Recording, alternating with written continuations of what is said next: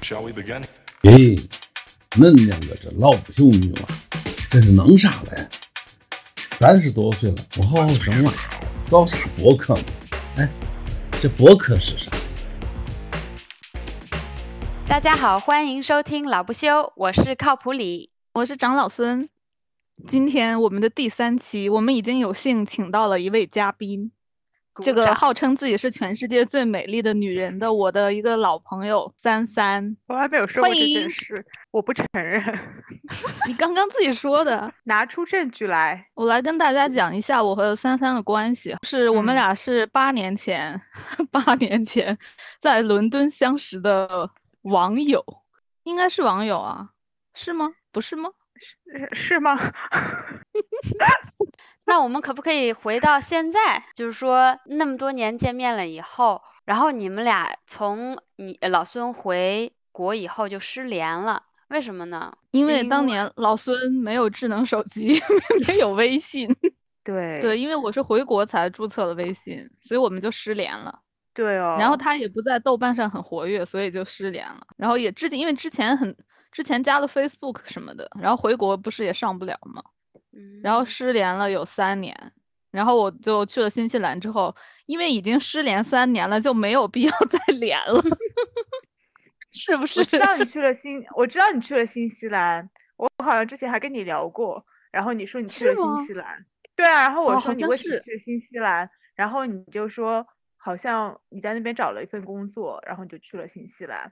嗯，对，我们就是那个简简简短的在 Facebook 上，好像还是那种你的 post 下面的 comments 上聊了几句。是吗？怎么记得那么清楚？让我来搜一下。嗯，然后就又失联了。最近他还忽然在我豆瓣的广播下回了回回复了，我想说，嗯，这个人是谁？为什么装作一副和我很熟的口气？后来点开头像一看，嗯，原来原来是你，名字也换了，能看出是我吗？看得出是你啊！为什么能看出是我呢？哎呦我的天，又来了。我忘了，我得现在看一看。那就是我什们再回？再回到再回到现在，我我们可不可以就是把今天的嘉宾，请问嘉宾您就是 希望我们叫您世界上最美的女人呢，还是您有什么 prefer 的称呼？可以先给观听众们介绍一下你自己吗？哦，可以啊，叫我什么都可以，这不重要，因为神秘我嘉宾 因为就是我到底是怎样一个人呢？就是要看你怎么看我了。你可以问我问题，我来回答吗？嗯，可以。我觉得那个观众听听众听到现在可能已经走了，想说这三个人到底在 比比啥？我觉得三三这个头衔应该是挺挺招人招人注目的，因为我认识你的时候，你就在路透社当记者，对吧？现在还是吗？升职了？没有升职，我们这里没有升职的可能性。哎，那你 正式的工作 title 是什么？是这样的，我是一个多媒体，就是说我之前是个多媒体制作人，然后可能我的 title 一直没有变，但是我的工作可能就变得还蛮多的，在这几年当中，嗯，我可能就是之前会做新闻的东西多一点，然后之后做纪录片的东西多一点，然后我去年还做了动画，可能就更偏重于比较创意方面的一些多媒体的项目。呃，现在可能我就是想主攻电影方面，可能想多攻击一下长篇或者中长篇，对，是这样的一个状况。在我印象中，你好像 一直拍的都是纪录片。对，那你想主攻的方向还是纪录片吗？这是个很好的问题，我也一直在搜寻我人生的下一个目标，就像你也在搜寻你人生的下一个目标一样。我人生下一个目标就是养老喽。我也希望就是能有那种 Sugar Daddy 之类的，爸爸之类的，能够养一养我的片子，不需要养我的嗯人，养片子就可以了。因为我现在拍的片子可能就是跟环境啊，然后少数人群啊，这种都还比较有关系。呃，嗯，然后我比较感兴趣的就是，对，就是你像我，就是我的确是做比较多纪录片的，我现在可能就想多做一点那种创意性比较高的吧。就是怎么说呢？呃，除了记录之外，可以在纪录片的基础之上，在视觉上或者在故事性上面多做一点比较灵活的创意的东西。嗯，就嗯不只是拍嗯摄，就可以写写写写剧本啊。因为去年做的三级动画片，我做了三级动画片，然后今天听说这个动画片加入了波兰的一个电影节的怎么说一个竞赛单元，然后我想说，我想多做一些之类的，因为这个这个片子这三个呃这三个动画片其实都是根据真人真事改编的，我就还蛮感兴趣这种真人真事改编，然后又可以加上自己的个人创意的项目的，对我就想多做点这个。所以以后如果你们有金主爸爸，认识金主爸爸，或者你们认识一些大佬啊，像对我们这种女青年的梦想感兴趣啊，可以介绍给我。好的，我们尽量。还还要加上女青年，还是女青年呢？嗯而且刚才你嗯，你说到做了三集动画片，我就 我就想，嗯，你是做了三 episode 动画片，三个 episode 动画片，还是做了一个三集的动画片？到底是哪样哪一个呢？啊、就是其实这 其实呢，这说这个问题问得非常的好。我们其中有两个片子呢，前面都加上了字幕，说这个片子里面可能有暴力、血腥和性的内容，所以请大家注意，看的时候请哦注意。啊，其实还好，它就是里面有一些，呃，它这里面的人物主要就是有一些被贩卖的或者人口贩卖啊，这个这些哦这些情题材蛮节沉重的所以就比较沉重，对，所以就是有一些人可能看了会比较不适，对。嗯，那我好像有点懂你现在想干什么了，就是你以前拍的可能是比较传统的那种纪录片，尤其是再加上你你的记者，嗯、在路透社的这个身份，就是有点像那种电视台的那那一种新闻报道的纪录片。但你现在其实比较想走有一点那种艺术方向的，其实我也没有做电视台的纪录片，这是一种嗯嗯、大大众对纪录片的一种偏见吧。偏见。嗯，嗯，那我大明白，就是为什么你拍纪录片，但是你却要挂在路透社的下面。我们呢是这个大公司下面的一个非盈利的部门。我是在那个采访你之前，因为我们毕竟失联很多年，就把你的所有网站、什么社交网络都扫了一遍，天呐，亏了一你遍。你这然后是 我这是名正言顺的偷窥。其实咱们俩认识的时候，我们俩其实认识的时候就经常一起，嗯，拍个照片，在伦敦街上溜达溜达，或还一起出去旅游过。所以你这个喜欢摄影的我，呃，爱好我是一直知道的。然后当我偷窥你豆瓣的时候，我发现你现在写起了小说，然后你还做起了音乐，哦，是的。哦聊一聊如何走上更文艺的路线的。有文艺的路线有什么用呢？只不过是内心的一种痛苦与纠结的表现而已。就像我们这种也是爱文学和音乐的人，但是自己就从来没做出来起来。嗯，对，我摄影是因为从小就喜欢摄影，从小就拍照片，就还蛮偶然的。因为上学的时候，当时我们有一个教导主任，他是真的教导主任，不要笑。为什么教导主任要笑？你为什么要说是真的教导主任？感觉很三级。好了啦，好好聊。不要这样，人家女儿都很大了，好吗？哦，嗯，OK，就是那个时候还蛮喜欢摄影的，就一直被鼓励去参加摄影比赛什么的，然后就一直在拍照，然后就参加展览什么的，就一直拍了下去。但是拍到后面的话，就做片子，就后来学新闻，做纪录片，就对动态的影像可能就做的比较多。后来现在又因为去年的疫情的关系，不能出去拍嘛，然后就做了动画，然后现在对动画也很感兴趣。所以写作的话是最开始，我从小从很小的时候就一直写作，然后每年都被老师叫去参加作文比赛，但是从来没有得过奖，嗯，所以就很浪费啊，就很浪费 老师的培养。那请问你嗯最近开始写的是是什么呢？因为我我没有那个珊珊的那些豆瓣什么之类的，我没有去看。你可以就是给我或者没有不太认识你的 听众们解释一下你都在写些什么。哦，呃，我写过蛮多的东西。嗯、我去年写了一个中篇，它呃，去年写了一个中篇是关于呃，那个片其实那个写的东西的内容呢，就是还蛮有点意识流，但我是根据我最喜欢的一个，就是有一个我很喜欢的电影叫《太阳帝国》，知道吗嗯，？Empire 道 of the Sun。对，哦我还是蛮 J.G. 喜欢巴拉那本书吗？对的哦，J.G. 巴拉那本书，对我还蛮喜欢那个这本书，然后这个电影我也非常喜欢。电影对，因为还没看它是在上海嘛，嗯因为他在上海拍的，然后他讲的这个故事也是在上海。当时正好是有一个机会可以参加一个展览，在双年展上面，我一个朋友他在做一个展览，就可以根据这个 J.G. 巴拉，就是根据上海的一个他们当时做了一个航路图的一个研究，嗯那么就是那航路图就是像一本怎么说呢，就是老旧的，不不是地图吧，它就是一个检，它就是一个名字路名的检索，上海路名嗯。的检索，一九四零年呃一九四零年代路名的检索，但 J G 巴拉的呢，它里面有很多路名，所以我就根据它的这个路名，就是写了一个虚构的东西，但是又结合这本书里哦。面他提到的一些历史啊，就是把这种移民，包括移民啊，包括对战争啊，包括对就是怎么说呢，就种族的一些想法写在里面。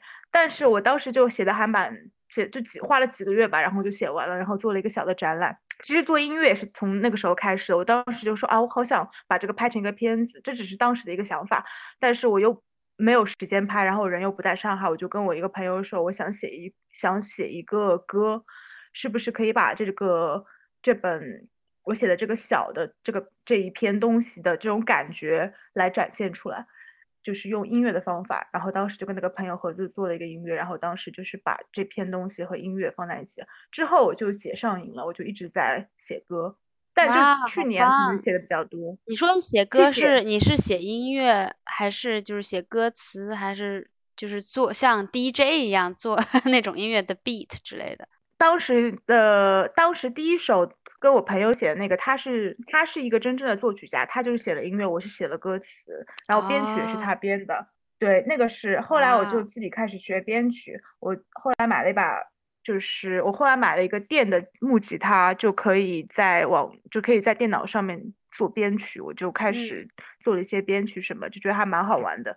但是！肯定跟谢谢，但是肯定跟那个专业的音乐人是不一样的，因为真的就是自己比较开心的，就是在玩那边玩，然后学习一些嗯比较慢的缓慢的学习状态。那我听说你，嗯，最近去了，你去你是去了哪？美国还是哪里啊？才刚回来？那个是是什么工作吗？对，那个是我在呃，我最近去了加州，去了几周，在那边拍一个系列的纪录片。我是拍其中的一集，然后我同事他们拍其他的，就是还有好几集。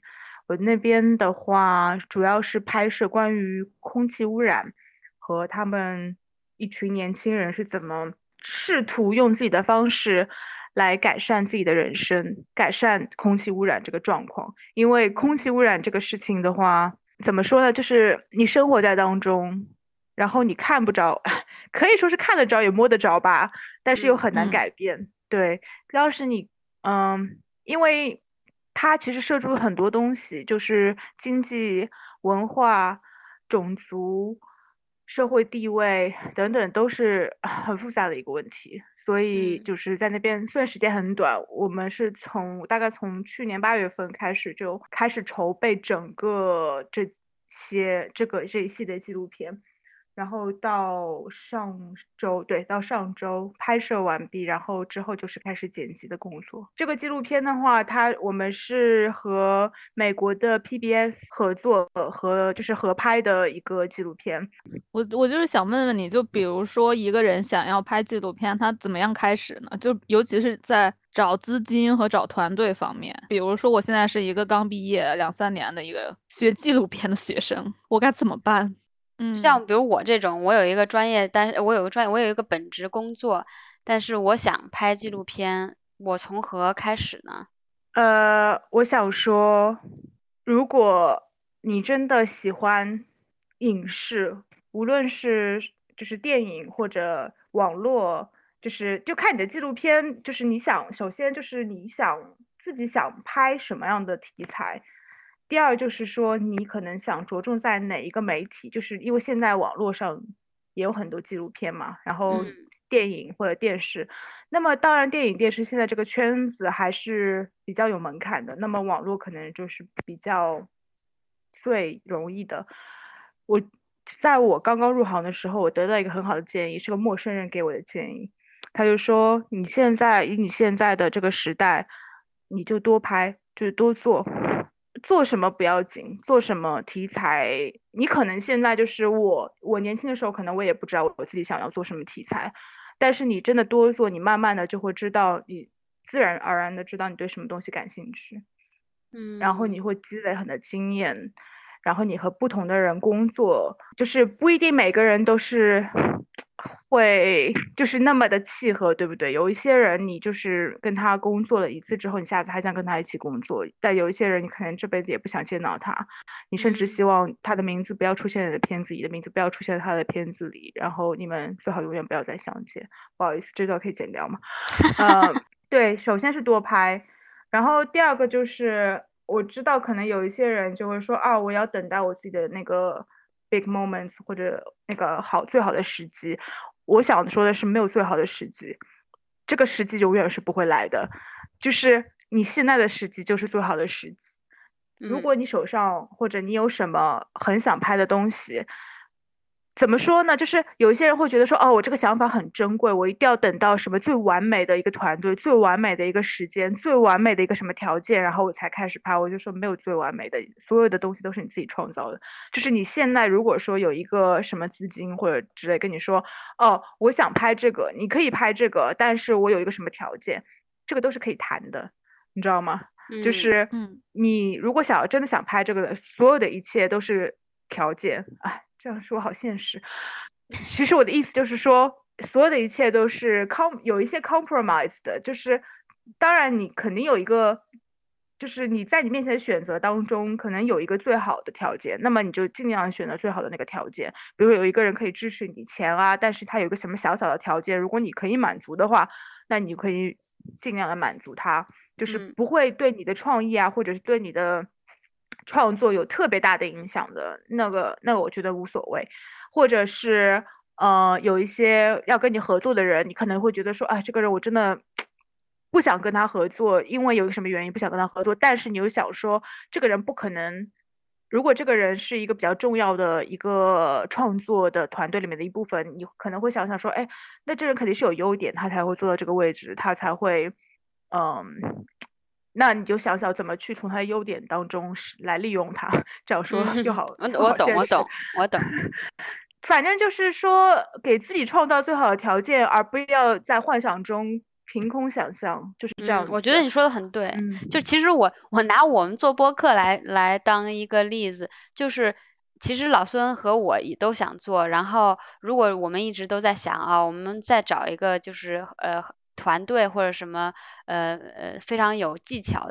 比较专业的人来做的话，那我们可能一一直都做不了了，所以我们我们就一拍即合，说做就做，反正所有不会的就从零学起，然后先做再说呗，反正现在就是开心。但是以后如果我们要是想要从中就是赚一些钱什么的，如果找一些金主爸爸什么的，可能也是会有要做一些 compromise，可能要不知道打一些广告 什么之类的，对，可能我我觉得我我可以大概这样理解，就我我就非常呃嗯。同意你说的，觉得珊珊说的这种就是我们这种中年文艺青年的 内心真话，就还你还是很热血的，因为你这么多年了，还是一直在做你喜欢的影视方面的工作。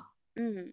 像我当年高中毕业的时候，也是很想考电影学院，但是就是这么多年来，就是而且我好像在北京还的时候，还一直在说，嗯，我要拍一个这个，我要拍一个那个，然后但是我从来没有动手，你知道，就妥协妥协于这个社会，一直做了一个上班的嗯商务人士。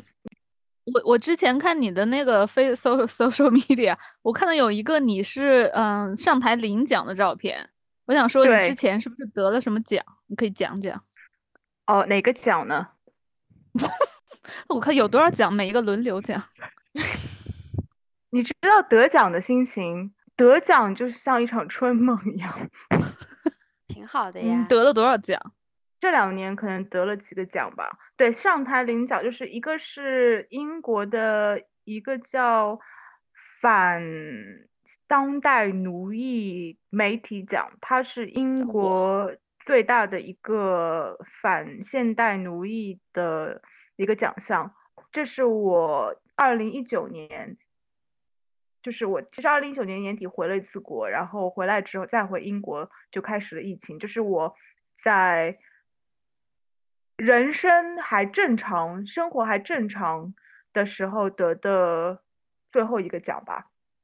它就是当时我们做了一个多媒体项目，这个不是影片，这个是基于网络的一个互动的一个片子，里面有一些有一些影视的内容，有一些插画的内容，还有一些照片的内容。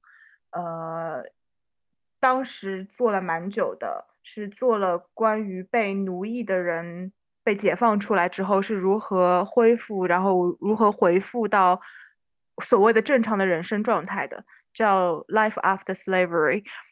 嗯呃，这个和我一起领奖的这位男士呢，他叫 Kieran，他其实是我很好的一个朋友，英国很好的一个朋友，我跟他做了很多的类似的项目，这个是我们做的比较大的一个项目。然后我跟我之前谈的那个动画，就是刚刚嗯上电影节的动画，也是跟他一起做的，所以我们做了比较多的，就是关于现代奴役的这些项目。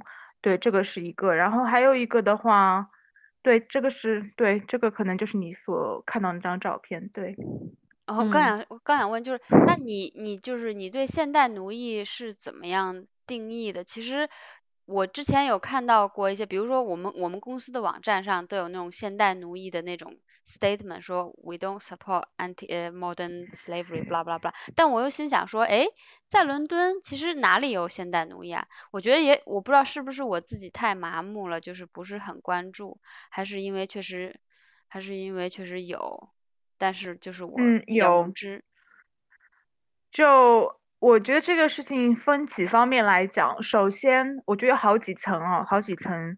首先，现代奴役这件事情，你不能只是当它是一个 statement 来做。我我不是说任何公司，我不是说你的公司或怎么样，就是很多公司，包括现在你出了那个 Black Life。Sorry, Black Lives Matter 这个事情之后，很多公司说啊，我们要更 inclusive 啊，或更 diverse 啊，就是嗯要招更多的所谓的少数人、少数人种或者是有色人种人群啊。嗯他这样说一说，我觉得就是这个太简单了。就是他作为一个政策来讲，因为英国它是可能是第一个，应该是第一个通过现代奴役一个法律的国家，所嗯以大家都把这个事情当一回事。如果你不去，你现在不去讲这个事情，就像你现在不去讲种族的事情，就感觉你好像跟不上潮流了。对，但是我觉得这件事情不只是潮流，这是第一方面。但是我不得不说，很多公司或者很多的组织，或者很多在社交媒体上的红人，就是把这件事当成一个潮流的事情来做。嗯，太同意了。所以大嗯家就是来说一说，这是第一件，这是第一层。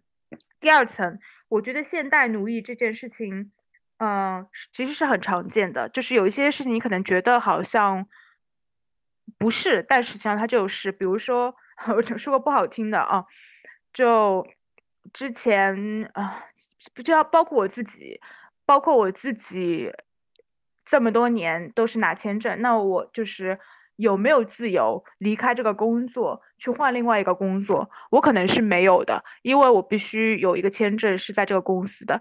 那么之前呃，英国换有一个法律，就是有个保姆专门就是给保姆的，就 domestic service 的一个法律。大部分都是菲律宾人啊，所以他们通过中介可以拿到一个 domestic service 的一个签证。那后来那个签证呢换了，那个签证就是说你这个签证必须要有一个雇主，他来给你这个签证。如果你换雇主的话，那么你就不能在这个国家待下去了。然后我就想了一下，嗯这跟我的状况有什么区别？嗯然后这些这些，然后这些菲律宾的雇佣就说这个是一种，这这是一种现代奴役，我同意，但嗯是大家都没有去看说，这个现代奴役其实在这个国家很久了，它以各种各样的方式在呈现。我这样说，可能很多人都会觉得说，哦，你出生在一个比较好的家庭，你来自中国，或者你的家庭肯定就是说，你来到英国来留学的人，你家里的情况不会很差，就是说你不会到什么贩卖自己的人生。但是这个跟我的背景没有关系，因为你这个。规定在那边，你这个签证的政策在那边，你就是一种对人权的奴役的一种表达方式。这个与我就是你到底影响我到什么程度，这个是无关的，因为你这个政策就是一种奴役的方式。这是我第二点，我觉得是这样子的。然后还有一个就是，呃，如果说撇开我们这种情况，就是拿签证的人来说。呃，在英国有很多很多来自于欧盟国家或者是欧洲国家的人，那么他们来英国工作是很方便。当然，也有很多非洲国家的人，就是或者是 Commonwealth 的，就是呃会来英国工作会比较方便的这些人。我们先不说走私的这个这个。就是人口贩卖这个还要更复杂一点，就是这些比较方便的人，那么他们可能就会有家人在这边。呃，我亲眼见过的就是，比如说家里面有一个人，他来这里工作，他就会跟家里的亲戚说：“哎，你可以到这里来工作啊，什么手续都不要，我就帮你找工作。”主要就是他们语言不通。那么他们来到这里之后呢，就会给你一个大房子，所有的人住在一个大房子里，然后可能有的人打地铺，他就会把你的。他就把你的护照收掉，他会说：“哎，我帮你去，呃，管你的护照，我帮你管你的社保卡，我帮你管你的银行账户，因为你不懂这个你的语言，这样我是给你提供一个服务。但是你在拿到你的雇主的薪资之后，你要付给我服务费，我可能要付掉扣掉你百分之四十的服务费，或者是你住在这个大房子里面，我要扣掉你的房租，最后扣就是扣很多之后是负的了。那么你就必须要不停的工作来付清这些负债。”所以这个就是一个，这跟人口贩卖非常非常的相似，但我只是讲的是比较容易的一种，因为这些人他们可能就是不会是什么绝对贫困啊，或者，而且他们可能就是有些人还是有一些学历的。我们我觉得我们有一件事要要看到，就是被奴役或者是被人口贩卖的人，不代表这人的智商低啊，或者是他的。家庭背景低，因为每个人都可能会在那种很薄弱，就是这种很弱势的状况，只是因为你可能信错了一个人，就是就会有这种状况。还有有一个讲法就是，我觉得很多很多这样发达国家做出这种现代奴役啊，或者做出反人口贩卖的这种法律，他们是抱着一种非常以就是。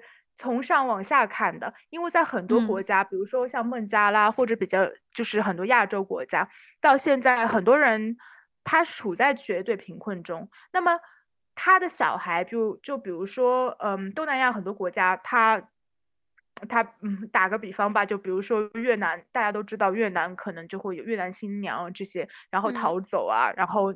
拿了嫁就是拿了钱啊，然后就逃走这种，你觉得他的父母会不知道吗？他的父母一定是知道，他知道他邻村的小，就是村里面的女孩子可能都是以这种方式来给家里面赚钱的，他绝对知道会发生什么事情。但是为什么这样做？因为他没有其他的选择。或者像孟加拉，为什么要把女孩子嫁那么早嫁掉，十十三四岁就嫁掉？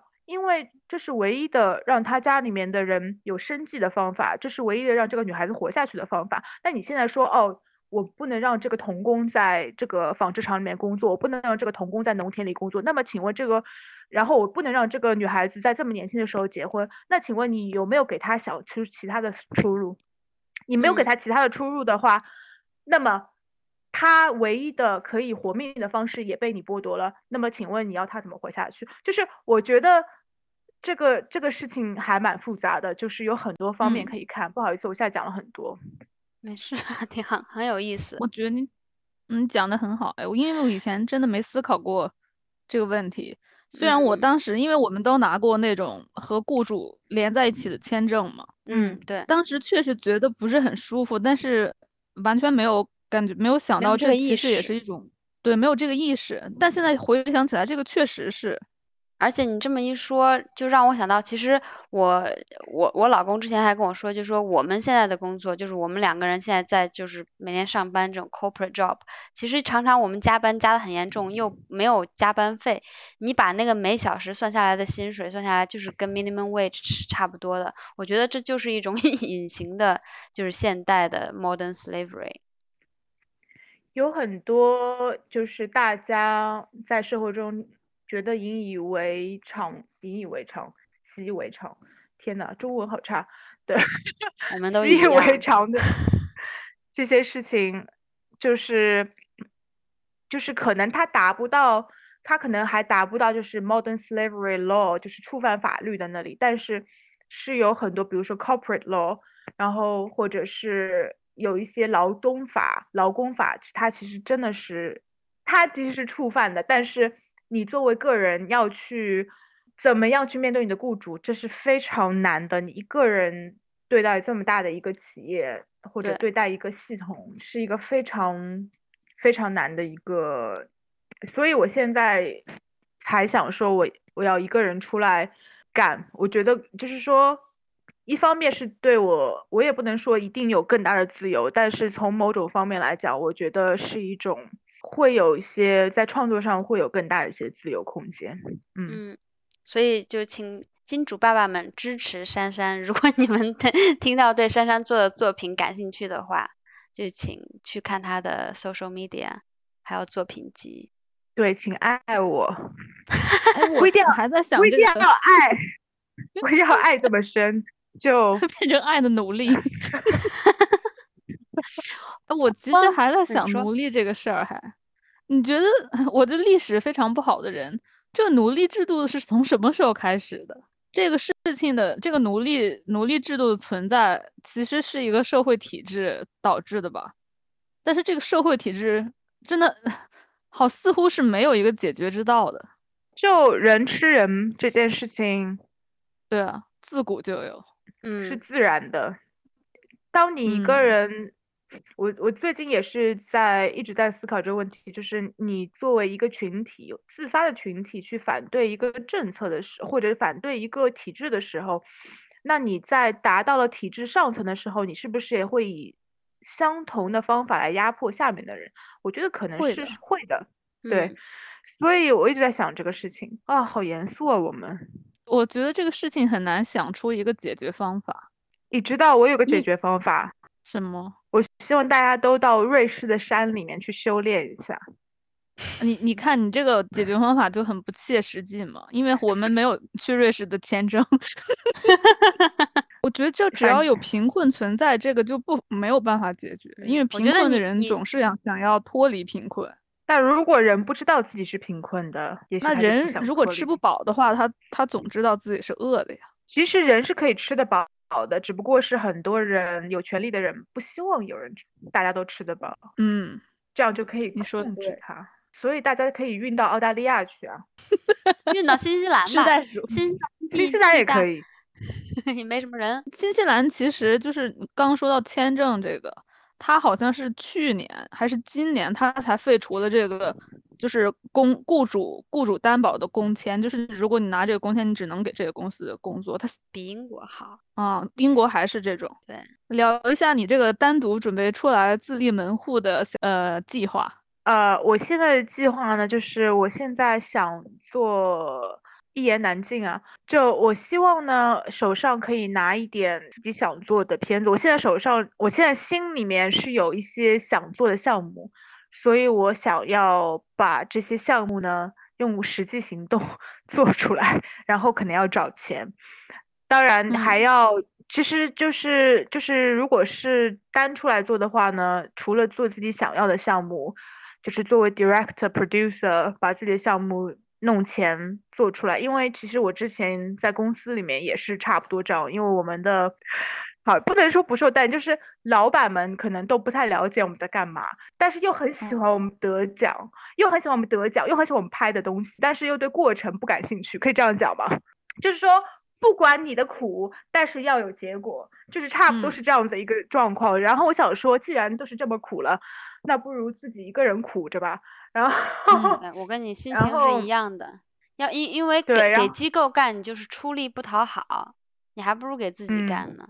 所以就是想做自己的题材嘛，然后一个是这样子，然后可能我我就是想要往长篇发展的话，那么长篇现在的状况就是大部分都是 freelancer，就是不太会有机构让你在那边做长篇的，所以我就想说，那我现在就是当 freelancer 去到各个地方去看看投一投，然后看看有什么可以挤进去的。哎 你这这么多年的这些项目，其实你有和国内呃合作过吗？还是全是只是纯英国这边的？有一些国内，有一些国内，现在国内的话，我没有跟没有做过长篇，大部分都是短的。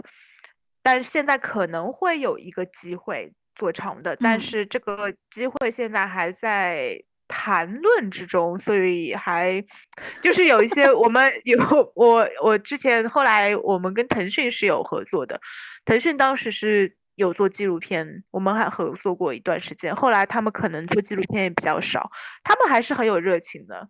然后现在是在谈另外一件事情，就是跟另外一个平台来谈事情。但我现在想说，有什么机会都可以，都要努力的去嗯干一下。嗯，最好能拿到网飞的，网飞这个事情很很有意思哦，就是它不是他投资很奇怪嘛，就是投决定投谁这些。就是是这样的，就是你你如果你不能向网飞提案，就是有一些平台你是可以直哦接提案的嘛，大家都是嗯可以提案的。比如说，当然就是要看你实力，然后你能不能找到，你可以去接触这些跟平台合作的公司，但是这公司可以说哦，你的你的想法不够好或什么，这个这个他们是可以说 no 的。但是网飞是他们直接就是说，如果我们我们只跟我们熟悉的人合作，就是他是哦直接这么讲，就是说你要认识这些跟他们熟悉的人，请问你要怎么找到跟他们人熟悉的人？我在虽然我在 LinkedIn 上已经加了两个好友，但是但是这样找金主的话，大金主也会觉得很突兀吧？我觉得找金主就是要这种突兀吧，因为金主和你之间的关系应该不会是特别好的那种朋友关系，他肯定也是从你身上看到利益，他才做你金主，他不会因为爱你而投你。天呐，你好直接！本来这个世界就是这么残酷。你那个，我觉得你那个想法很好，就是我们大概到了这样一个年纪都有这个想法了。因为说实在的，我们这种上班的人也不就是一个努力嘛？对，但是你是有钱的努力啊，你没有很多钱呀。没有那么多钱。但你每个月不需要担心你的你的收入。就是因为我们不需要担心我们的收入，所以我们就是整个就是退化了，被圈嗯养了。只有你这种天担心温饱的人，就还在，你就还在一直在创作。贫困是创作的好朋友。呐 No，你钱才是创作的好朋友。我跟你说，如果现在给我一堆钱放在我面前，我就你要我创作什么我就创作什么。你你想说赚钱吗？就是我觉得赚钱就是三种，一种是就是干活赚钱，那种最累，赚钱也不多；另外一种就是承担风险，就是做生意呀、投资啊这种；第三个就是旁门左旁门左道，旁门左道就是你有可能会触及一些道德灰灰带，甚至就是不太道德的事情，就这三种。有一些会让，比如呃叫什么来着，安利那种，就是不是特别的那个传销，但是有已经有点传销的那种，挺讨厌的那种，manipulate 别人去买你的东西或者怎么样，这种肯定还有挺多的，就是有挺多道德灰带，就是好像没好像是没什么问题，但是但是你在那个交易过程中，或者你在跟他做做事情过程中，还是感觉哪哪个地方不太舒服。我觉得我们三个不适合聊怎么赚钱，我们应该聊的是我们三个是怎么没赚到钱的，然后让大家知道 赚钱应该怎么做。对，就是我我我还有一个就是我的观察就是，你野心越大，你赚的钱的你就更容易能到赚到钱，因为你野心越大，你就更敢于承担风险，或者更敢于或者是更 desperately 去尝试那些旁门左道，于是就赚到了钱。但赚到这钱，良心对 好不好，或者是你你的风险是不是过过高，就这方面也也有挺大的风险的。然后像我为什么赚不到钱，就是因为我这个人良知 太高，我特别讨厌那种旁门左道的东西。然后那又不太爱承担风险，巨没野心，非常不喜欢竞争，竞争让我就是压力非常大，所以我我这个人就只能 找一份平平淡淡的工作，或者就是做做那种真的就是嗯手工活儿，我我我做什么赚什么的那种。我觉得我这辈子就是不不应该不太会是一个有钱人。听着好悲催哦。不不悲催，我是就是你你用钱的你用钱的衡量来说，我觉得我不会是有个有钱人，但是我的内心是满足的。我觉得我做的事情那就好。对，我觉得我没有做什么坏事，然后我也不需要很多钱，我心态就这样。我可能这个跟练瑜伽也有关系，我就想过那种很简单的人生，刚刚就够了就可以。我只我我我对我比较奢望的不是钱，我比较奢望的是自由。我觉得自由和良心吧，就是，所以我就觉得我可能不会是就传统意义上变成一个特别有钱的人，不会是富婆开什么豪车，拿什么 LV 包包之类那种。我觉得就是说，我不我不介意开豪车啦，我也不介意什么 LV 包啦，但是自己想买就好，想买的时候呢就可以买，不想买的时候呢也可以不买。但是呢，我比较不不爽的呢，就是你要无心之间呢要给我甩一甩这件事。我跟你说一个一个很奇怪的故事啊，我有一天坐上了一个 Uber 司机的车，这个 Uber 司机开了一辆宝马，一辆蓝色的超，就是我不我不懂车啊，但这个车就看上去很好。然后我坐进去呢，然后这个车就感觉很好，然后就发现他不太会开，也不太认路。嗯，然后我就我就很囧，然后我想说。哎，我这该怎么办呢？然后后来他就开始跟我聊，他就说这个 club 你一定要去，这个 club 你一定要去那个 club，然后他就说里面都是 gay boys，然后我就想说哦，然后为什么你会对 gay boys 感兴趣？他不是，他并不是在向我宣传 gay boys，而是想想跟我说他是个 gay boy。然后他就说，哎呀，你是上海来的？然后他就说，啊，我每年都去上海购物啊，哈哈哈哈！你知道七浦路吗？然后我想说啊，我大我跟大家介绍一下七浦路啊，它就是一个。呃，它就是以前就是一个市场啦，就是一个路边市场，然后里面是卖那种假名牌的，然后他就经常会，他就说我只买牌子货，我那边有一个 personal shopper，然后，然后我就想说这个人开辆很好的车，手机好像用的是 iPhone，是十二了吗？现在有，然后他又跟我说，哎呀，我有六块腹肌，我的司机，你这透露个人信息也透露的太多了。然后，然后他就跟我说，我有六块腹肌。我说啊，你有六块腹肌，我又不能说让我看一下，对吗？然后他就说，你可以，你可以 follow 我 Instagram。然后他就，然后我想说让他开心一下，我就 follow 他 Instagram，就发现他有好几，他有好几十万的 follower，我就惊呆了，你知道吗？我就想说，人就是要不要脸才能红啊？就是道德那个是旁门左道、道德底线这个类型的，我觉得他就超不要脸，然后就不停的在炫耀自己的各种。然后他为什么会开 Uber 这件事情，我也觉得很奇怪。他就是为了炫耀，这样他可以接触更多的人炫耀。但这个还真的蛮有意思的。我觉得我们进之所以就是赚不到，嗯，赚不到大钱，就是因为没事儿干的时候不会想钱这个事儿。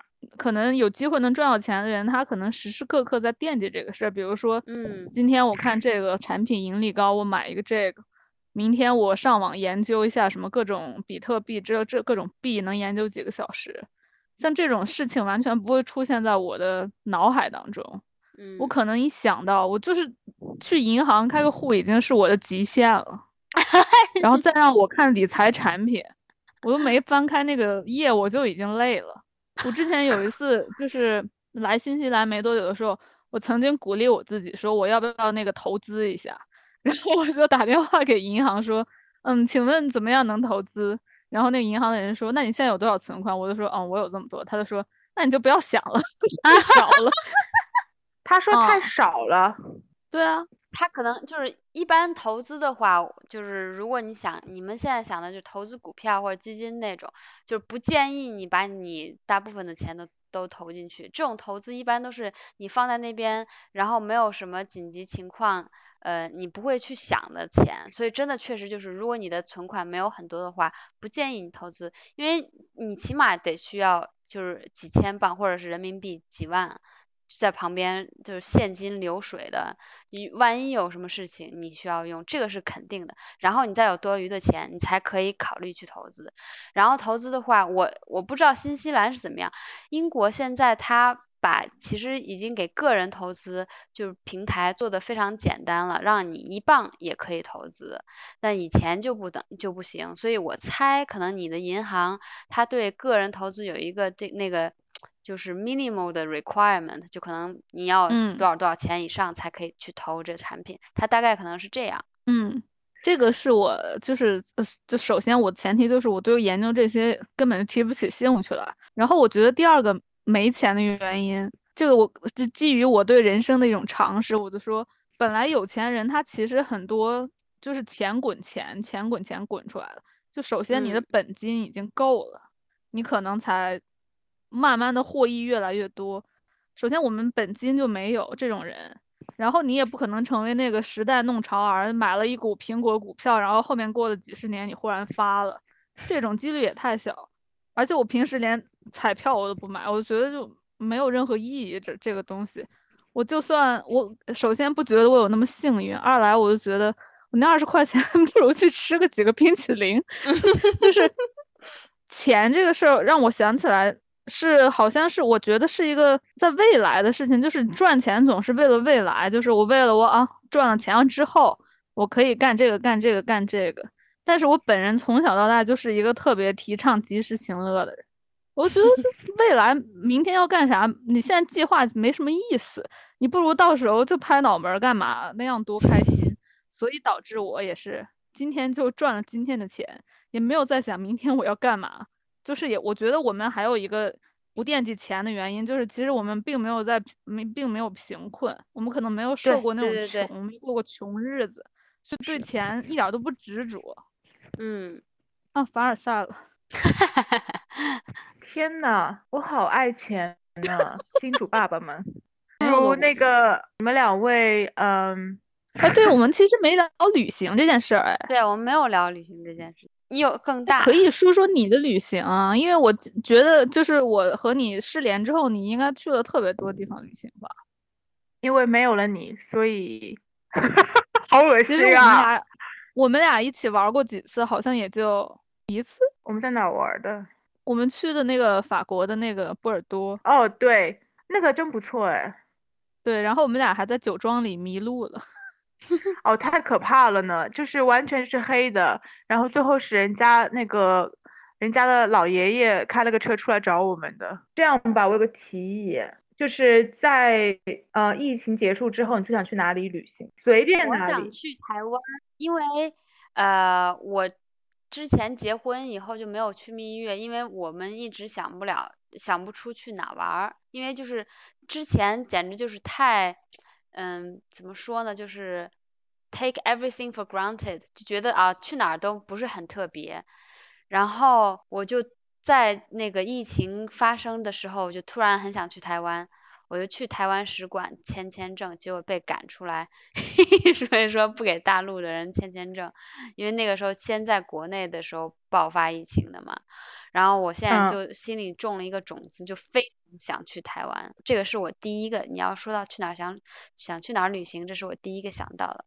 嗯，我想去一个我国美丽的地方，叫做海南岛。哎呀，没有了。我想去拉丁美洲，或者想去东南亚。我没有去啊，我去过。我还想去古巴，古巴也是挺想去的。来吗？没有。南美这些国家，我当时我其实之前都想去过，但是。我过了疫情这一年，我对旅游有一种就是没有以前那么向往了。可能不是主要因为疫情，就是嗯，就是我当时在英国的时候，就是我每次去一个地方旅旅行，我就那个内心都很被震动，就是因为感觉这个真的是新鲜事物，就感觉一直在冲击我，一直在冲击我。后来去了北京，我又出去玩了几次，我就觉得那个冲击没那么强烈了。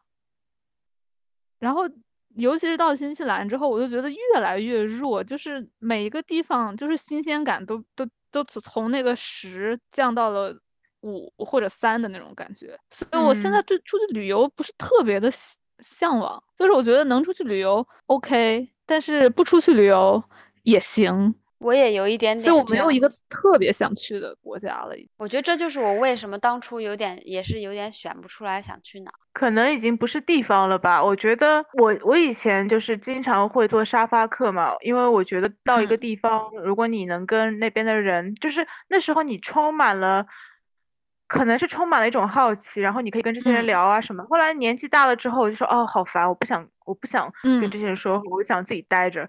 然后你就想。自己待着的嘛，然后你也不想，你可以跟朋友，但是就是说你要跟那种比较了解你的朋友，就是你们两个会给彼此空间的那种。